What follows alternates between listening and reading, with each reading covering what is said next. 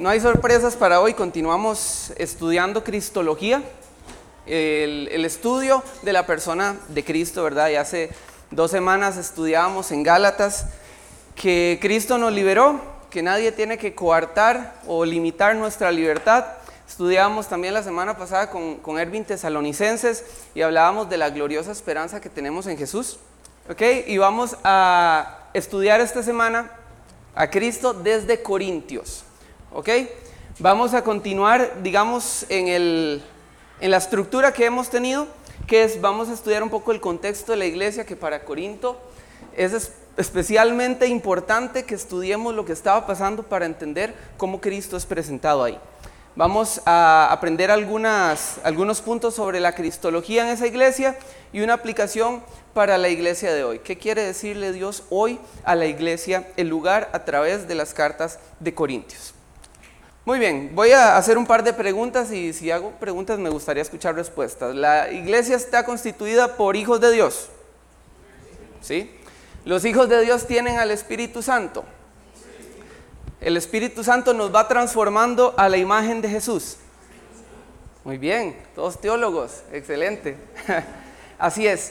Si nos quedáramos solo con esa parte de la verdad revelada para la iglesia, podríamos pensar en la iglesia como una comunidad utópica donde todo es casi perfecto, donde nada falla, pero sabemos que no es así.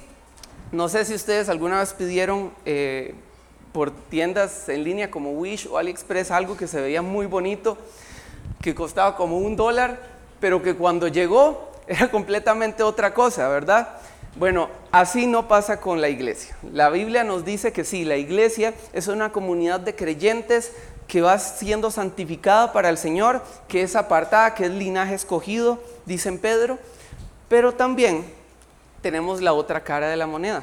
Seguimos viviendo en cuerpos de muerte, con naturaleza pecaminosa, y no hay ninguno perfecto de aquí entre nosotros. Seguimos siendo pecadores, al menos de este lado de la eternidad, ¿verdad? Y si usted no me cree, bueno, permítame presentarle a la iglesia de Corinto.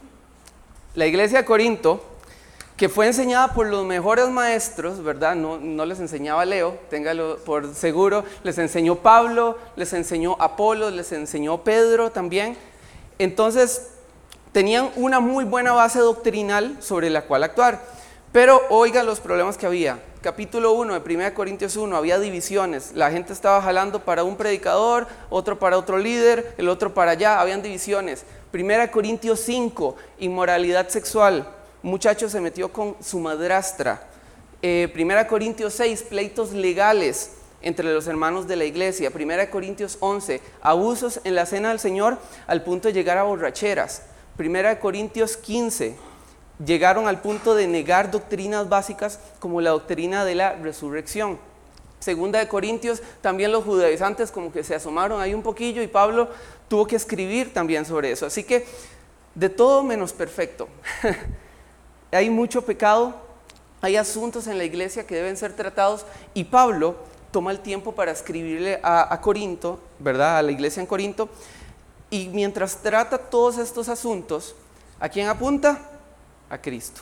Y es por eso que hoy podemos estudiar Cristología a partir de esta carta. Bueno, acá tienen un pequeño mapa. Pablo llega a Corinto como parte de su segundo viaje misionero, que está ahí en Hechos 16 a 19, si no me equivoco, ¿verdad? Acá sale desde, ¿dónde está Antioquía? Aquí está, Antioquía, sale, aquí se le une a un conocido, tal vez hayan escuchado a Timoteo, ¿verdad? Timoteo dice que era un joven de buen testimonio, de padre griego, madre judía creyente, se le une Pablo aquí y comienza una historia muy emocionante de discipulado. Y Pablo recorre todo eso y llega hasta aquí, a Corinto. Y si hacemos un zoom, se ve algo así, ¿verdad? Corinto tenía dos puertos, lo cual es muy importante para entender el contexto eh, socioeconómico que había en aquella época. Vamos a, movernos un poco rápido acá, pero es importante que entendamos estos puntos porque son, son bastante relacionados a lo que Pablo va a conversarle a la iglesia. Era un centro de mercado importante, tenía dos puertos, ¿verdad? También al ser, al tener y recibir bastante gente, era un ambiente multicultural. Habían judíos, bastantes judíos, vamos a leer luego que Pablo predicó en las sinagogas. Era una ciudad famosa y materialmente próspera. En Corinto estaban los Juegos Ísmicos, que eran juegos deportivos solo por debajo en importancia de los Juegos Olímpicos. Era una ciudad bastante importante, privilegiada materialmente. Era eh, la ciudad más importante del país, según el diccionario bíblico Mundo Hispano. Era, era o tenía reputación de una búsqueda desenfrenada del placer. De hecho, este, hay, una, hay un término, corintiasomai, que era bien conocido en el Imperio Romano y que lo que significa es vivir como un corintio y era sobreentendido como estar sexualmente fuera de control, para que entendamos un poco dónde llegó el Evangelio.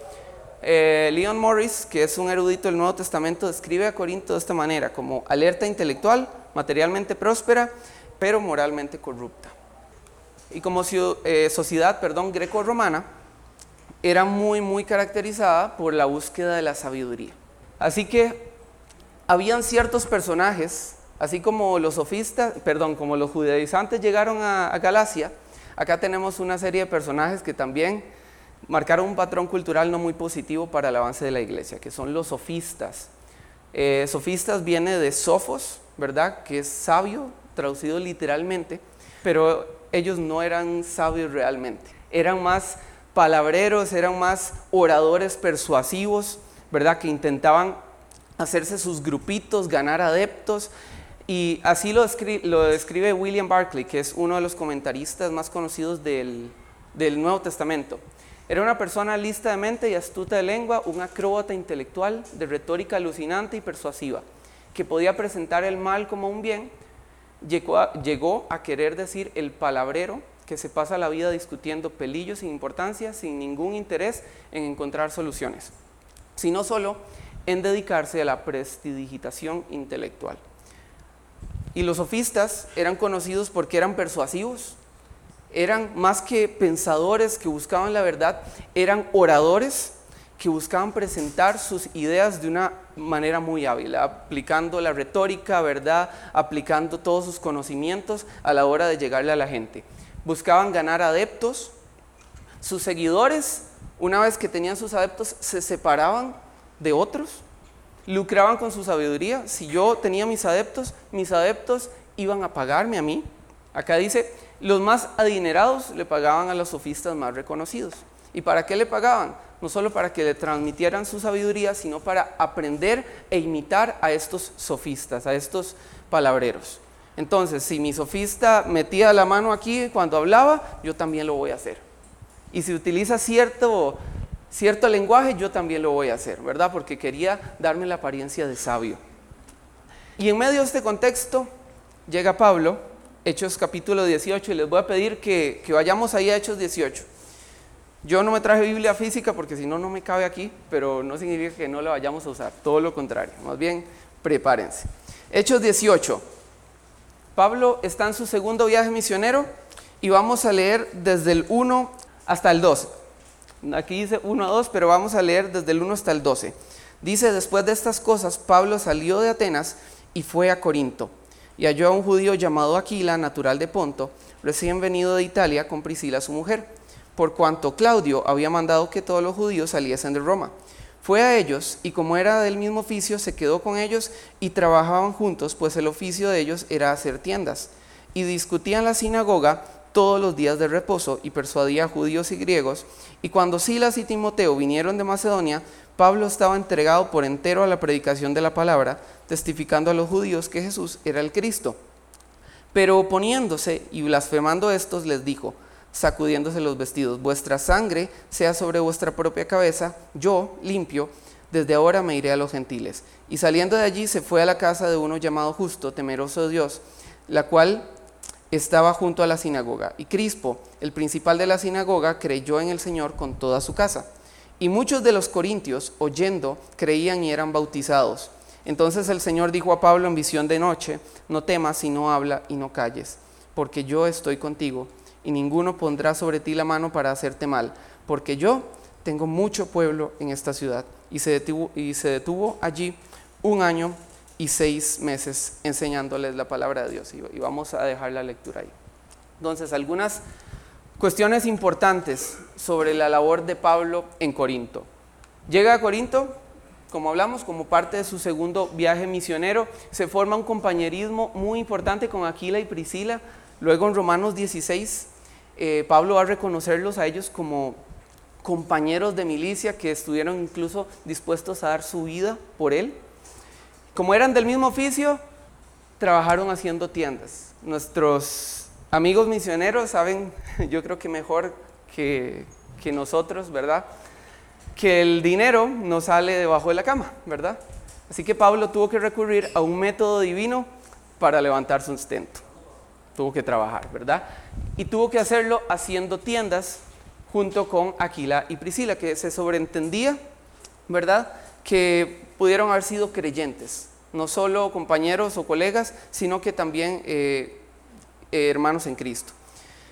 Pablo, de hecho, luego dice en 1 Corintios 9, él reconocía que como predicador, él tenía derecho a participar también en lo material. Sin embargo, Pablo se esforzó en presentar el Evangelio de Cristo gratuitamente y por eso trabajó con sus manos. ¿Saben que era algo muy interesante? Que los sofistas veían el trabajo manual como degradarse. ¿Por qué? Porque lo de ellos era sumamente intelectual y no podían hacer trabajo trabajo manual de ningún tipo. Y llega Pablo y naturalmente comienza a predicar en las sinagogas con mucho conocimiento. ¿Y a quién es comparado? A los sabios de aquella época. Y entonces ahí es donde comienzan algunas críticas que luego Pablo también va a responder en, sus cartas. Vean lo que dice 1 Corintios 9, 11 y 12. Si hemos sembrado semilla espiritual entre ustedes, ¿será mucho pedir que cosechemos de ustedes lo material? Sin embargo, no ejercimos este derecho, sino que lo soportamos todo con tal de no crear obstáculo al Evangelio de Cristo. Pablo no quería ser identificado como un sofista más, que lo que quería era ganar adeptos para así enriquecerse. Él trabajó con sus propias manos y esto sirvió para el avance del Evangelio en ese momento. Luego, en el versículo 5, dice que ya se dedicaba por completo a la predicación y aunque hay algún debate sobre qué puede significar eso, el contexto parece indicar que ya Pablo no estaba dedicando solo sus días de reposo a predicar la palabra de Dios, a predicar la escritura, sino que dedicaba más tiempo a estar en Corinto, a predicar a Cristo de una manera eh, más extendida en su semana. Lo que Pablo dice aquí es muy congruente con lo que dice Colosenses 3:23. No sé si se acuerdan, hace algunas, algunos meses lo estudiamos. Y todo lo que hagáis, hacedlo de corazón, no como, como para el Señor, y no para los hombres. Pablo también sabía que era trabajar. Vamos al punto 4. Los judíos se opusieron por lo que fue a los gentiles. Después de predicar a Cristo y predicar a Cristo, los judíos blasfemaban, entonces él fue a los gentiles. Y Dios le dijo en visión que tenía un pueblo muy grande allí. Y bueno, Pablo estuvo ahí también ministrando un año y seis meses antes de, de seguir su viaje. Entonces vamos a presentar a Cristo ¿verdad? Como les dije, es una carta muy grande, son 29 capítulos en total y si quisiéramos estudiar todo, no sé cuánto tiempo ocuparíamos, ¿verdad? Posiblemente algunos meses. Pero vamos a utilizar algunos pasajes clave y vamos a ver cómo Pablo presenta a Cristo como el fundamento de la iglesia, como el poder y la sabiduría de Dios y como el Salvador resucitado. Y en esta primera parte, los 10 minutos que nos quedan, se va rápido ese tiempo, vamos a estudiar a Cristo como el fundamento de la iglesia. Y vamos a tomar como pasaje clave 1 Corintios 3:11, que dice lo siguiente, porque nadie puede poner otro fundamento que el que está puesto, el cual es Jesucristo. No es Pedro, no es la nación étnica de Israel, no es ningún predicador ni profeta moderno, es Jesucristo. El primer problema al que Pablo se va a referir en que estaba dividiendo mucho a la iglesia en ese entonces eran las divisiones. Si me acompañan a 1 Corintios 1, vamos a leer algunos pasajes importantes en cuanto a eso. 1 Corintios 1, del 10 al 13. No sé si alguien me puede ayudar leyendo 1 Corintios 1, del 10 al 13, por favor. Así como se ganaban adeptos y se dividían en grupitos por cuestión cultural de sabiduría, en la iglesia quería, querían hacer lo mismo. Entonces algunos se identificaban con Pablo, ¿verdad? Por supuesto, por su gran conocimiento, por ser uno de los que llegó como pionero del Evangelio. Ah, no, yo soy de Pablo. Eso me da cierto estatus, lo comienzo a imitar, ¿verdad? Me identifico con él, me separo de los demás. Algunos con Apolos. Apolos, yo me imagino que cuando Lucas estaba escribiendo sobre Apolos, no sé, estaba maravilladísimo porque en Hechos 18, del 24 al 28, dice que era súper elocuente, dice que era poderoso en las escrituras, súper fervoroso a la hora de hablar. Y por supuesto, eso les encantaba a la sociedad greco-romana de ese entonces. Entonces algunos decían, no, yo soy de Apolos, yo voy a imitar a Apolos, voy a copiar su doctrina, absolutamente todo lo que haga, voy a hacerme una camisa que diga soy de Apolos, ¿verdad? Algunos decían de Pedro, posiblemente porque Pedro fue uno de los que estuvo más cerca de Cristo también. Entonces, estuvo más cerca de Jesús, que es el, el dueño de todo esto, entonces yo voy a ser de Pedro y me voy a identificar con él y tal vez tenga cierto estatus, voy a copiarlo, voy a, reunirme, voy a comer solo con ellos. Y es, y es algo que pasaba. Pero vean lo que dice, vamos a avanzar ciertas páginas ahí, vamos a ir a 1 Corintios 3 y vamos a leer del 5 al 11. Dice así, ¿qué pues es Pablo y qué es Apolos? servidores por medio de los cuales habéis creído, y eso según lo que a cada uno concedió el Señor. Yo planté, Apolo regó, pero el crecimiento lo ha dado Dios. Así que ni el que planta es algo, ni el que riega, sino Dios que da el crecimiento. Y el que planta y el que riega son una misma cosa, aunque cada uno recibirá su recompensa conforme a su labor, porque nosotros somos colaboradores de Dios y vosotros sois labranza de Dios, edificio de Dios. Conforme a la gracia de Dios que me ha sido dada, yo, como perito arquitecto, puse el fundamento y otro edifica encima. Pero cada uno mire cómo sobreedifica, porque nadie puede poner otro fundamento que el que está puesto, el cual es Jesucristo. Pablo llegó a decir capítulos después, 1 Corintios 11.1, pero ¿cómo termina el versículo? Imítenme así como yo imito a Cristo, imítenme así como yo imito a Cristo, porque Él es el fundamento sobre el cual todos nosotros hemos sido puestos. La primera mención de la iglesia en el Nuevo Testamento está en Mateo 16, 18. Y seguramente ustedes van a recordar este, este versículo. Dice así, y yo también te digo que tú eres Pedro y sobre esta roca edificaré mi iglesia. Y las puertas del Hades no prevalecerán contra ella. Entonces, ¿es Pedro o es Cristo el fundamento de la iglesia? Bueno, se ha malentendido muchísimo que Pedro es aquel sobre el cual la iglesia fue basada, pero no es lo que Jesús estaba diciendo aquí. Pedro, en, digamos que en su idioma original es la palabra Petros, que significa una piedra chiquitita, mientras que Petra es una roca grande o un peñasco que puede ser utilizado como base para una construcción. Aquí lo que Cristo está diciendo, usted es Pedro, usted es piedrita, pero sobre esta piedra, sobre esta base, yo voy a edificar mi iglesia a partir de mí.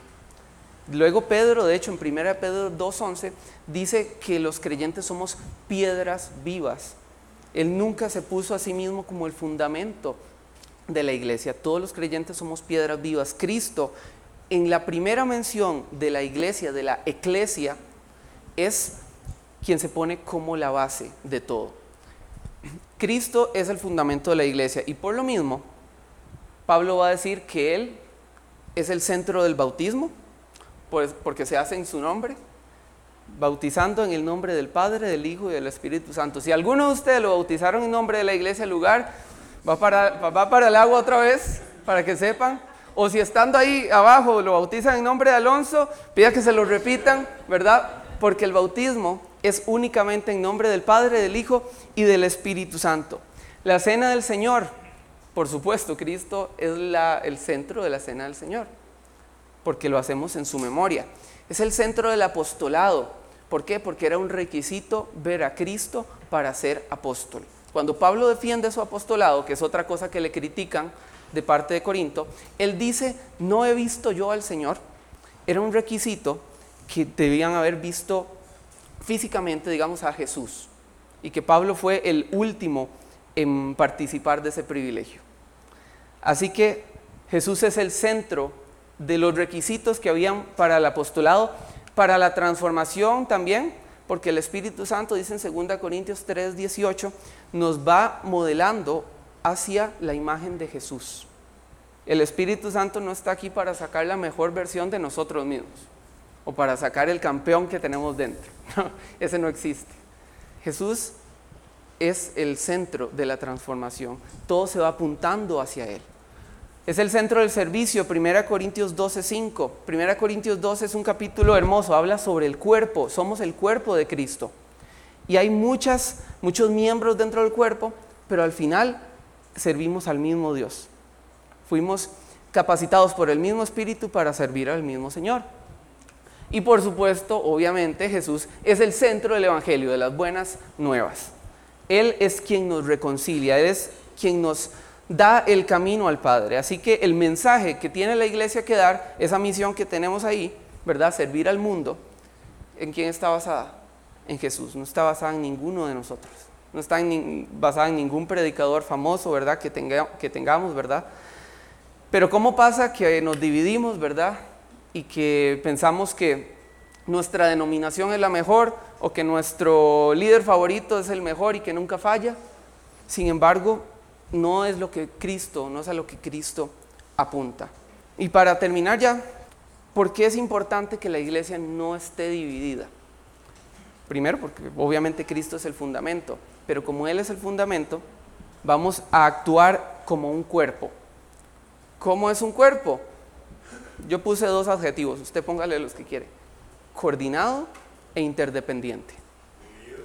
Unido. Unido también, muy bien. Si nos separamos, de acuerdo a nuestros gustos, sabores, colores, no vamos a poder actuar como un cuerpo.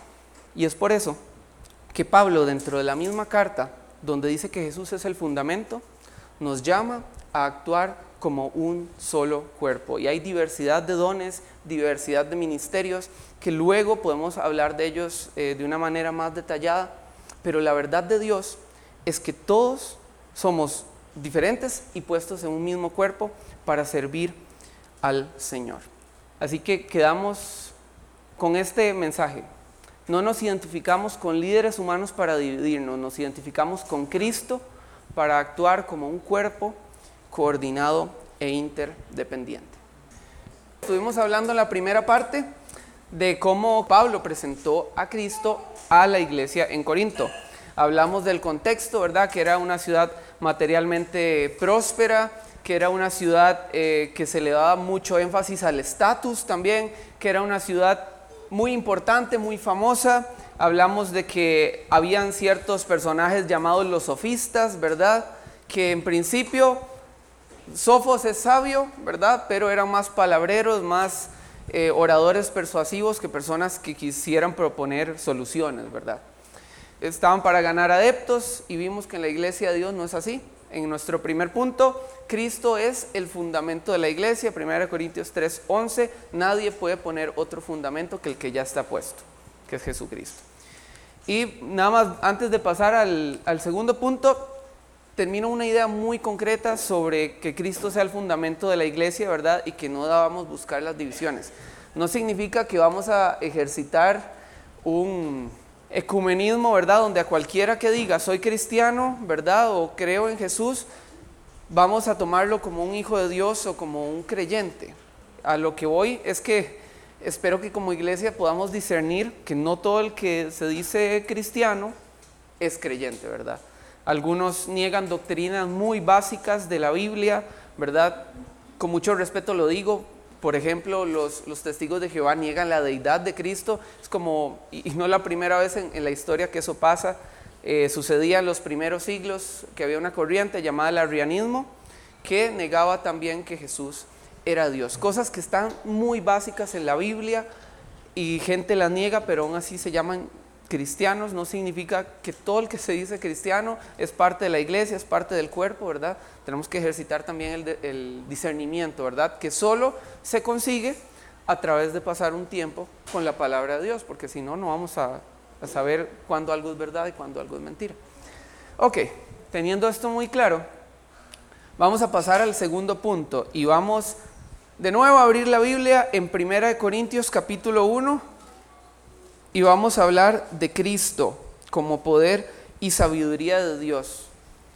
El Evangelio habla de Cristo, el poder y la sabiduría de Dios, y especialmente en Corinto, una ciudad importante greco-romana, donde la sabiduría era parte del estatus, sobre el cual una persona podía llegar a ser, entre comillas, superior a otra. Tenemos este versículo clave, 1 eh, Corintios 1, 23 y 24 dice, pero nosotros predicamos a Cristo crucificado, para los judíos ciertamente tropezadero y para los gentiles locura, mas para los llamados, así judíos como griegos, Cristo, poder de Dios y sabiduría de Dios. Nuestro segundo punto. Y vamos a hablar del Evangelio como tropezadero y locura para los judíos y para los griegos. Y vamos a leer un poco más eh, ampliamente el versículo que acabamos de, de comentar. Vamos a leer todos desde el 18. Dice así, 1 Corintios 1, 18. Ya Pablo dejó en claro, Cristo no está dividido, Él es el fundamento de la iglesia. Y nos vamos moviendo. Dice, porque la palabra de la cruz es locura a los que se pierden, pero a los que se salvan, esto es a nosotros, es poder de Dios. Pues está escrito, destruiré la sabiduría de los sabios y desecharé el entendimiento de los entendidos. ¿Dónde está el sabio? ¿Dónde está el escriba? ¿Dónde está el disputador de este siglo? ¿No ha enloquecido Dios la sabiduría del mundo? Pues ya que en la sabiduría de Dios el mundo no conoció a Dios mediante la sabiduría, agradó a Dios salvar a los creyentes por la locura de la predicación, porque los judíos piden señales y los griegos buscan sabiduría, pero nosotros predicamos a Cristo crucificado, para los judíos ciertamente tropezadero y para los gentiles locura. 24, más para los llamados, así judíos como griegos, Cristo, poder de Dios y sabiduría de Dios.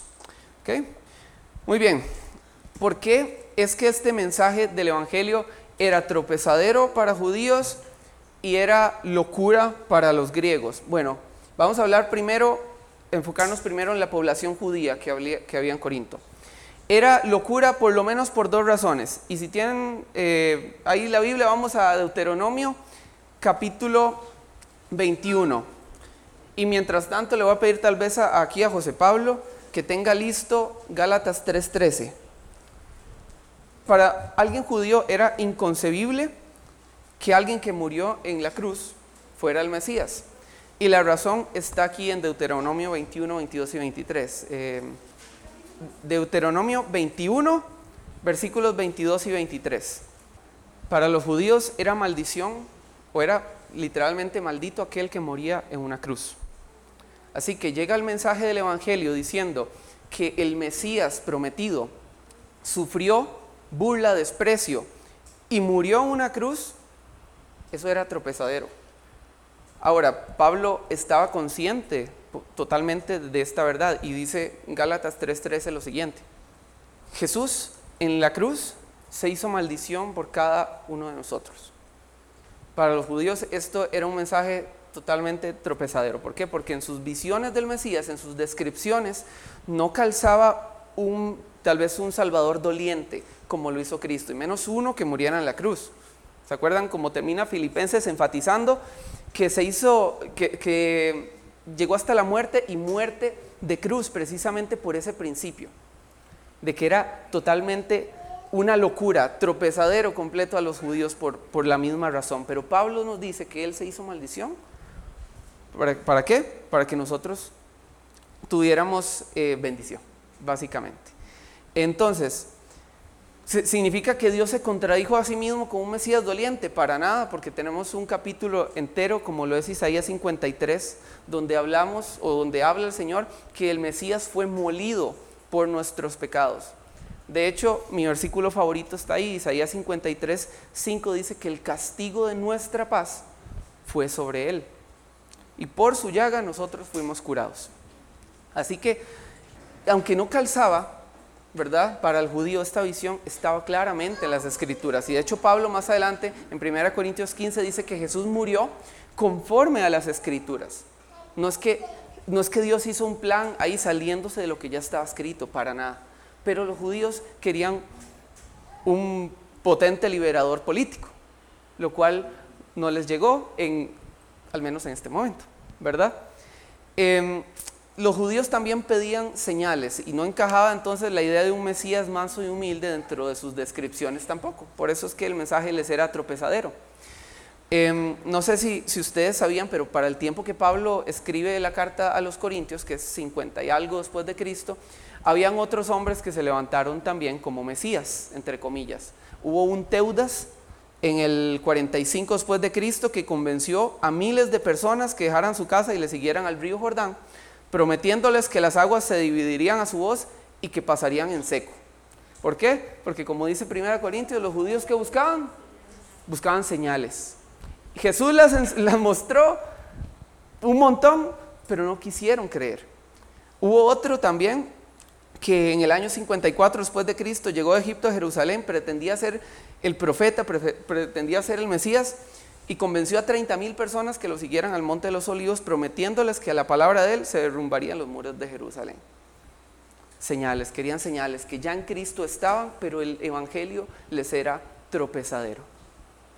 Ellos no podían concebir que Dios había enviado a un Mesías manso y humilde y que haya muerto en una cruz.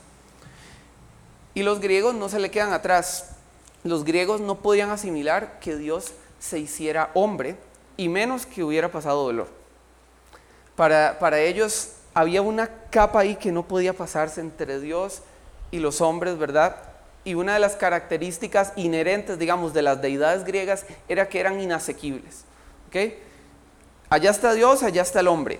Que Dios se haya encarnado para ellos era algo repulsivo, completamente. Dice, e, es algo que también Barclay, el, el comentarista que les, que les decía, comenta que para ellos, ellos rechazaban toda la idea de la encarnación de Dios en la humanidad. ¿Por qué? Porque no era algo sabio ni, de acuerdo a sus estándares algo, algo cuerdo, ¿verdad? A ellos también les encantaban, a los griegos les encantaba eh, las palabras altisonantes, por eso es que los, los sofistas les, les llamaban tanto la atención porque hablaban de manera que, atraían a la gente, que utilizaban la retórica muy bien, pero el mensaje de Cristo les sonaba como algo tosco, que Dios se hizo hombre y vino a morir en una cruz humillado, despreciado, y hagámosla redonda, y que resucitó al tercer día. Cuando Pablo predicó esto en Atenas, en el capítulo anterior, Hechos 17, 17:32, dice que algunos de los atenienses se burlaron de Pablo cuando él dijo esto, cuando habló de la resurrección, porque no coincidía dentro de la sabiduría, dentro del paradigma de la sabiduría griega. Entonces, cuando Pablo llegó a, a Corinto y empezó a predicar a Cristo, naturalmente, en medio de una ciudad que buscaba la sabiduría, ¿a quién fue comparado? A los sabios de su tiempo. ¿Verdad? Que por cierto, a los filósofos no les caían nada bien los sofistas. Esa es otra cosa que, luego, si quieren leer más, a Platón no, le caía muy bien, ni a Dios un Crisóstomo tampoco. Vamos, vamos a ver que Pablo también fue criticado. No solo se criticó el mensaje, sino se criticó el mensajero. Y nosotros que tenemos a Pablo muy alta estima, vean lo que le decían los griegos. Pues algunos dicen, comenta Pablo, sus cartas son duras y fuertes, pero él en persona no impresiona a nadie y como orador es un fracaso, le decían a Pablo. Si a Pablo le decían esto, imagínese a nosotros, ¿verdad? Estamos, estamos mal. Pero ¿qué respondía Pablo? Vamos a ir primero a 2 Corintios 11, versículos 6 y 7. ¿Cuál era la postura de Pablo en cuanto a que ese, ese orador, ese expositor del mensaje era un fracaso como orador. 11, 6 y 7 dice así. Pues aunque sea tosco en la palabra, no lo soy en conocimiento.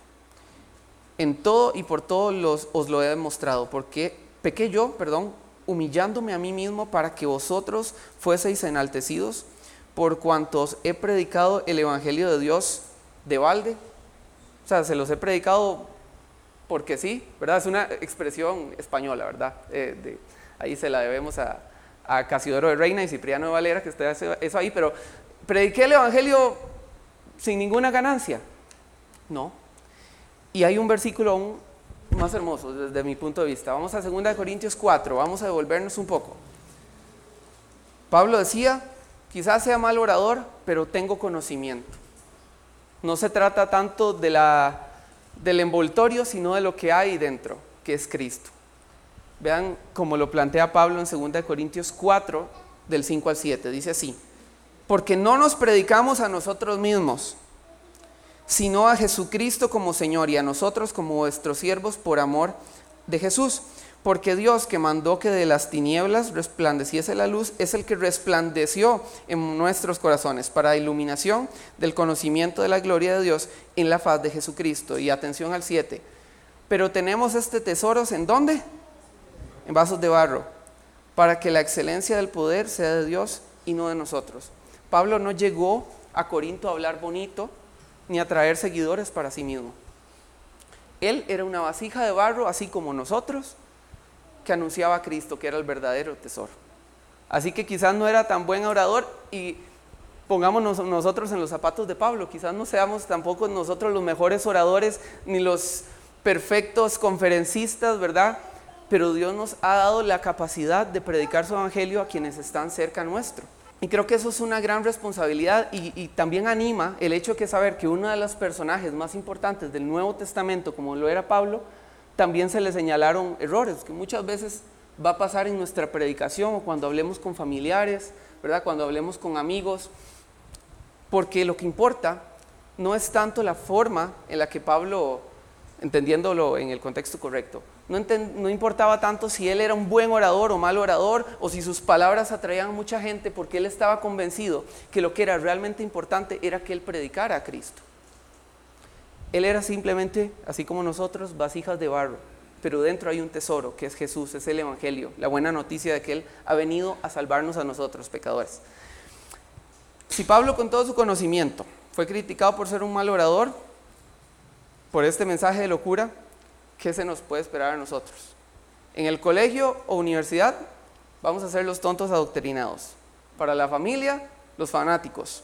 En el barrio, los vecinos panderetas también y aún entre los mismos creyentes. No sé si ustedes tienen familia que es creyente o por lo menos que va a una iglesia. No sé por qué los temas que más llaman la atención son cuando hay la oportunidad de hablar de Jesús, cuáles son los temas que surgen, cuál es la marca de la bestia, después de cuál eclipse va a venir Cristo, ¿verdad? Salen un montón de temas y, que después de, qué evento va a pasar tal, y perdemos tanto el enfoque de que lo que importa es Cristo, que nos perdemos en cosas sin sentido y que no van a traer provecho alguno a esa persona. Y nos enfocamos más en temas sensacionalistas a veces que en predicar a lo que sí importa. Y queremos parecer muy sabios hablando de temas de la Biblia, ¿verdad? Y hablando de temas de, escatología, ¿verdad? Y, y, temas de ángeles, pero lo que realmente importa, lo que puede hacer salvo a una persona, eso lo dejamos de lado, que es Cristo. Así que también es un llamado a nosotros a que no perdamos el foco de parecer sabios, de parecer este, los mejores oradores, sino de predicar fielmente a Jesús y a Cristo crucificado, que ese era, el mensaje que Pablo decía, y al Cristo resucitado también. Y hablando del Cristo resucitado, vamos a dedicar una, una partecita o estos últimos minutos a hablar de eso. Porque 1 Corintios 15, vamos a movernos hacia ahí. Primera de Corintios capítulo 15, va a presentar a, Jesús, al Salvador resucitado, que es primicia de nuestra resurrección también. Como hablábamos, de hecho, la semana pasada. Vean lo que, lo que dice, voy a leer versículos 14 y 20, que son nuestros pasajes claves. Dice, y si Cristo no resucitó, van a es entonces nuestra predicación, van a también nuestra fe. Mas ahora Cristo ha resucitado de los muertos, primicias de los que durmieron es hecho. El Evangelio está basado en hechos, no está basado en opiniones. Y está basado en hechos que fueron públicos. Muchas sectas dicen, ah, es que Dios me habló a mí en lo privado, entonces yo les voy a hablar a ustedes en lo público.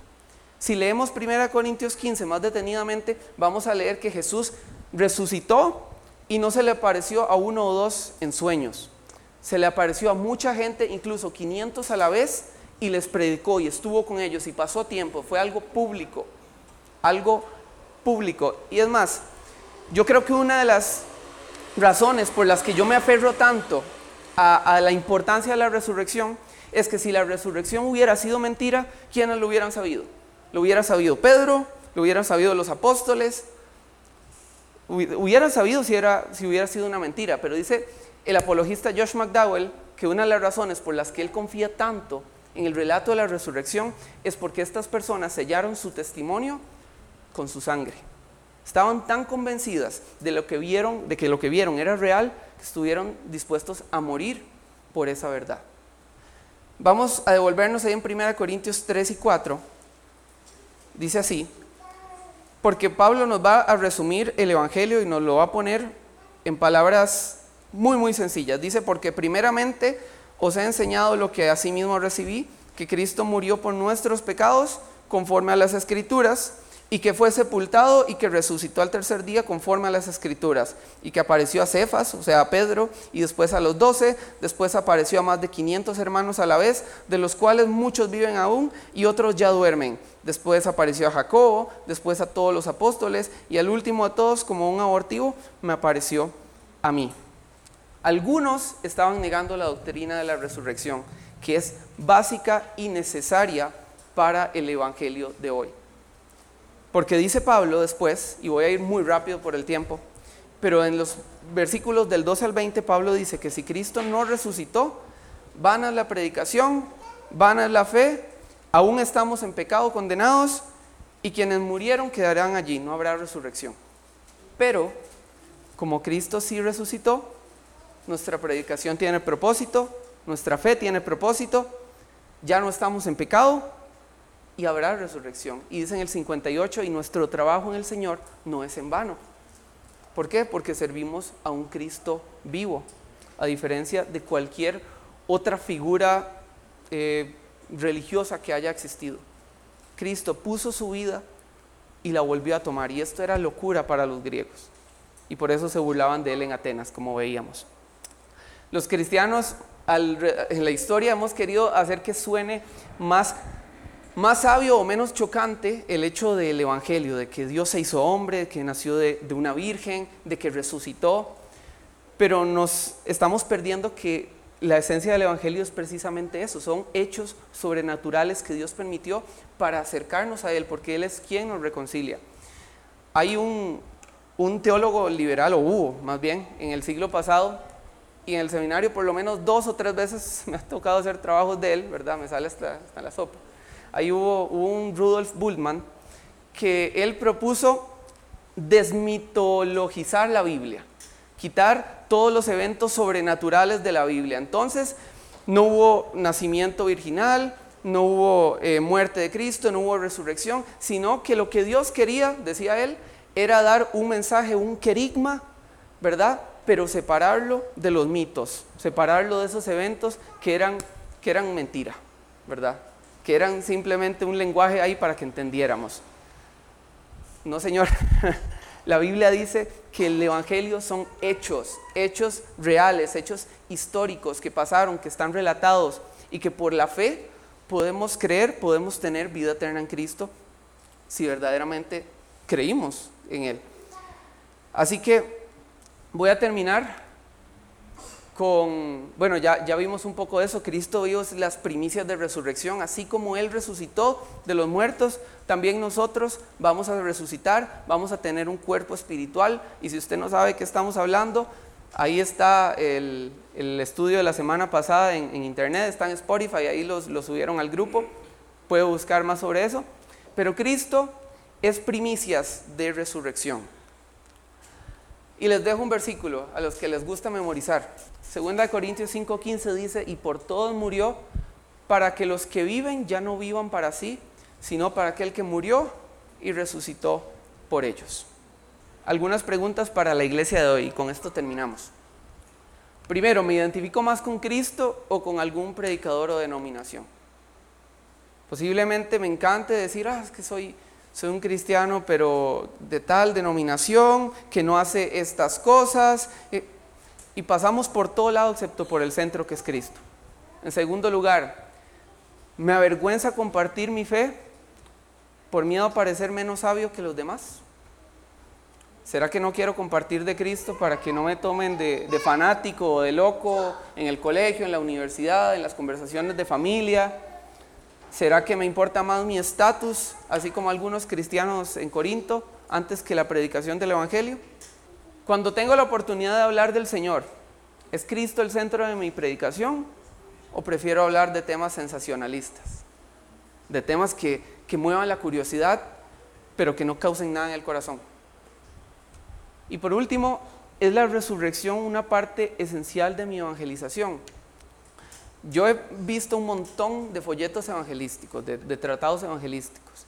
Y si les dijera las veces que he visto que la resurrección falta en esos mensajes, una anécdota que tengo, cuando se predicó de esto por primera vez, cuando escuché 1 Corintios 15, que de hecho fue un estudio de Alo hace muchos años, yo fui a mis folletos evangelísticos y como no tenían la resurrección, fui a imprimir ¿verdad? Y Cristo resucitó y, y, lo pegué con goma en todos, y como en 100 folletos evangelísticos, y Cristo resucitó, y Cristo resucitó, porque perdemos muchas veces de vista que es un evento importantísimo cuando hablamos de Él. No podemos hablar de muerte sin hablar de resurrección, están pegados, debería haber una palabra para hablar de ellos, eh, ¿verdad? Juntos. Muerte y resurrección. Así que, iglesia, Vamos a, pedirle al Señor que nos ayude a recordar que Él es el fundamento, no son los líderes humanos. Vamos a recordar que Él es poder y sabiduría de Dios. Y vamos a recordar que Él es resucitado y así como Él resucitó, nosotros también vamos a resucitar.